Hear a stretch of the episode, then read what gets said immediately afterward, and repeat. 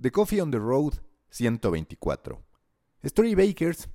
En estos días se encendió una polémica a partir de la decisión de una serie de televisoras en Estados Unidos de cortar el mensaje de Donald Trump. Lo hicieron argumentando que aquello, que lo que estaba diciendo el presidente de Estados Unidos, eran mentiras y que no tenían por qué contribuir a la propagación de fake news. Desde entonces se ha generado todo un debate sobre si se hizo lo correcto en defensa de la democracia y de la objetividad en la información, o si se está atentando, si se está pretendiendo que los medios de comunicación y las plataformas tecnológicas ocupen un lugar que no necesariamente les corresponde, que es el de decidir qué es verdad y qué es mentira.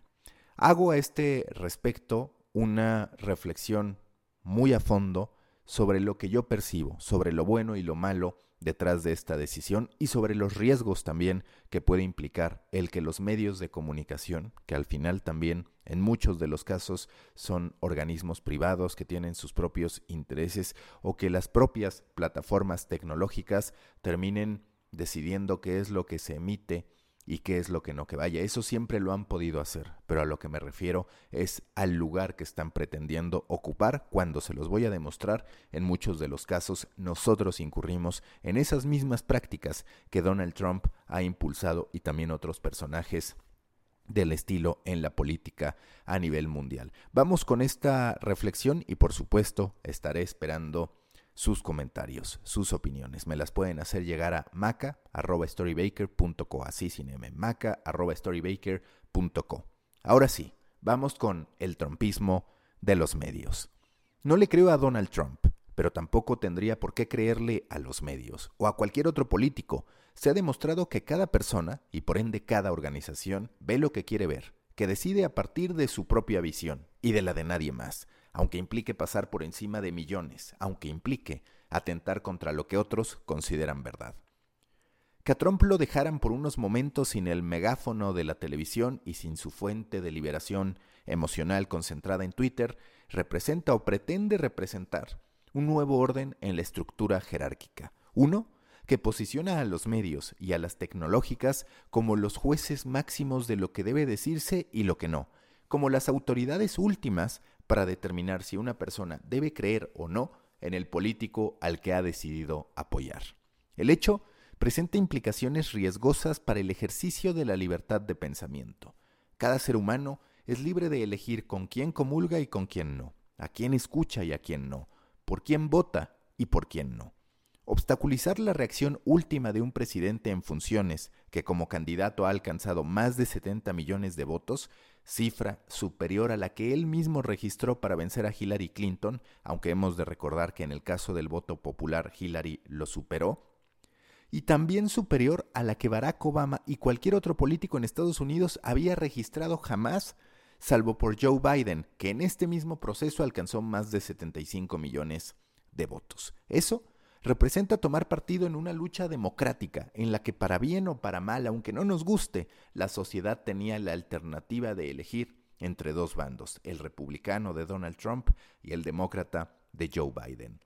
La indisposición a reproducir mentiras, asumiendo que las de Trump lo son, sienta un precedente que los medios no van a poder sostener en el tiempo. ¿Por qué lo digo? Porque bajo esa misma lógica, la mayoría de los políticos se quedarían sin espacio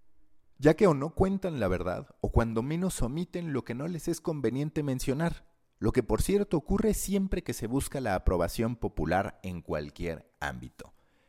En otros tenores, aunque suene ridículo y entendiendo que las implicaciones sociales son menores, no debería aceptarse, bajo este mismo entendido, que un futbolista sostenga que el árbitro le robó el partido cuando no existen argumentos para decir que esa aseveración es verdad.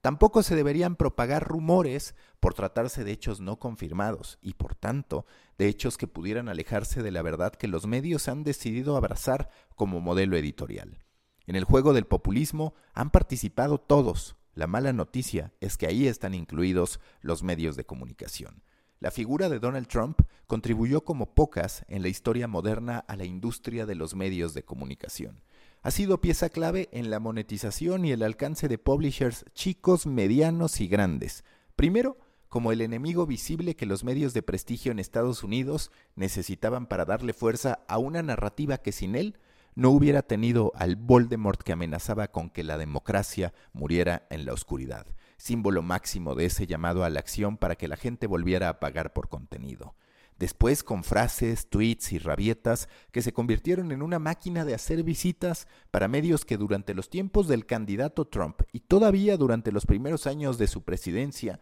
no tuvieron reparo alguno en reproducir sus dichos una y otra vez para crecer su alcance y como acto secundario para que su mensaje convenciera a millones de personas. En cierto modo, Trump fue un frenemy de los medios. No les dio un trato amable, pero sí beneficios en modo de suscripciones y de visitas. No los abrazó con diplomacia, pero sí les obsequió una publicidad muy necesaria desde el despacho oval cuando la mayoría de la sociedad empezaba a concentrarse en redes sociales. No les dio a un héroe, pero sí al villano que permitió a la industria, por otro lado, ponerse la capa de héroe hasta el último día de su presidencia y hasta el último minuto de su reelección fallida. Trump, en resumen, les dio a los medios el guion que ni siquiera sabían que necesitaban, incluyendo ese último posicionamiento como organizaciones incorruptibles que no están dispuestas a transmitir mensajes que atentan contra la verdad y contra el bienestar social. Los medios, salvo cuando los tiempos oficiales así lo exigen, tienen la libertad de emitir lo que ellos consideren conveniente. Era su derecho no transmitir el mensaje de Donald Trump o incluso el de Joe Biden. Pero ya que lo hicieron, y montados en una batalla que hablaba de resguardar los procesos democráticos de su país, su labor era la de garantizar igualdad de condiciones para ambos contendientes, lo que por cierto tampoco atinaron a cumplir durante la contienda electoral entre Trump y Hillary Clinton, donde si bien se percibía una mayoría de medios favorables a Hillary, las menciones a Donald Trump en los titulares superaban por más del doble, está comprobado a través de una serie de análisis, a Hillary Clinton, un villano celebrity, como también se ha demostrado en la industria del cine en tiempos recientes, el guasón como gran muestra, puede más que un héroe desangelado. Los medios fueron copartícipes del ascenso y caída de Donald Trump, como también lo son de la historia de López Obrador en México, de Bolsonaro en Brasil y de Boris Johnson en Inglaterra. El timing de la narrativa con que los medios los han cubierto no tiene tanto que ver con la defensa de la verdad, sino con sus propios intereses, a veces ideológicos, otras tantas económicos. Si estos políticos usaron a los medios como herramienta de propaganda, hay que decir que los medios los usaron a ellos para tener el alcance y la notoriedad que ya no se consigue con figuras acartonadas de traje y corbata, vaya, con el político de siempre, sobre las que el valor de sus propuestas importa menos que su capacidad para comunicarlas. Hoy, los medios convierten a un candidato que hasta antes de su victoria era calificado como gris y parte del establishment político, solo quizás patrocinado por el legado, por el vínculo con Barack Obama, como el héroe que Estados Unidos y el mundo necesitaba. Se llama a celebrar, a abrazar un nuevo comienzo, a dar la bienvenida al vivieron felices para siempre que siguió a la muerte de Voldemort en la saga de Harry Potter. Y así estaremos hasta que los medios recuerden que las historias rosas son poco atractivas en el tiempo. Y entonces, ahora sí, se llamará a la cautela, a examinar sin apasionamientos lo que ha hecho Joe Biden, a exigirle que rinda cuentas porque no puede vivir en la luna de miel de su victoria, una, por cierto, patrocinada y magnificada por los medios. La industria de los medios, e incluso las plataformas tecnológicas que por fuerza o por voluntad han incrementado sus niveles de moralidad a últimas fechas, tienen frente a sí la oportunidad de hacer algo más que un melodrama en su lucha por defender la verdad y combatir la desinformación. ¿Cuál?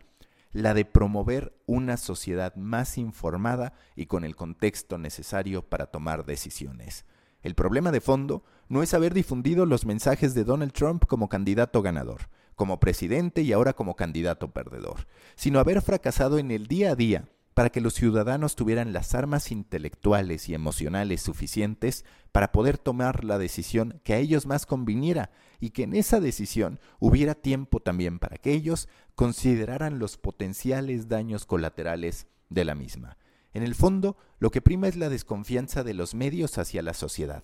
El deseo de filtrar lo que ésta debe saber y escuchar por temor a que no tome las decisiones correctas, a que nos lleve a la división racial que recrudeció Donald Trump, a que nos lleve a la irresponsabilidad en el manejo de la pandemia, a que nos lleve al carajo. Los medios hoy están preocupados por la incapacidad de la gente para elegir, aunque ello implique en sí mismo el deseo de imponer la visión propia sobre la del lector y el espectador que en estricto sentido es libre de votar y de defender los intereses de quien más le convenga. Los medios deben ser un contrapeso del poder, pero no como partidarios de la oposición en turno, que busca, a final de cuentas, ser el nuevo poder, sino como un generador de información y contenido equilibrado, que permita a los ciudadanos conocer los matices de las personas que están buscando ser merecedoras de su voto. El rol de los medios tendría que ser el de exigir, demostrar, investigar y cuestionar, no el de porristas, no a favor del poder que está, ni a favor del poder que pretende llegar. Para los medios y los gigantes tecnológicos ha de venir un ejercicio de conciencia para entender que el verdadero modo de combatir el populismo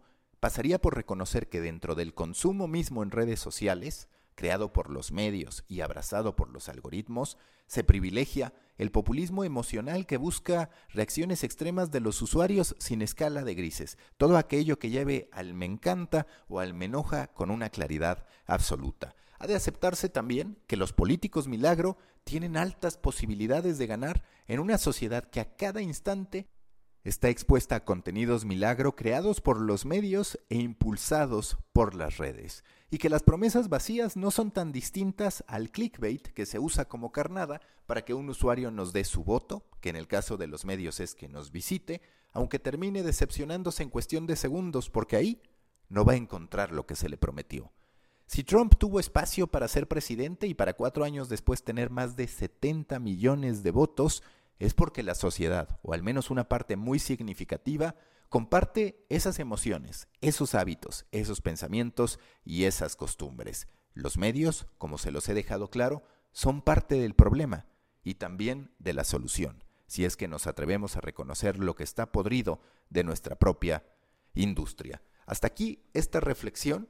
Espero que les haya quedado claro cuál es mi punto de vista y sobre todo que a partir de él ustedes también se hayan podido formar una opinión sobre lo que están pretendiendo hacer los medios de comunicación. Y esto no significa, insisto, que en mi cabeza, de hecho es al contrario, hubiera cierto apoyo hacia Donald Trump, pero sí que en una batalla democrática los medios de comunicación deben garantizar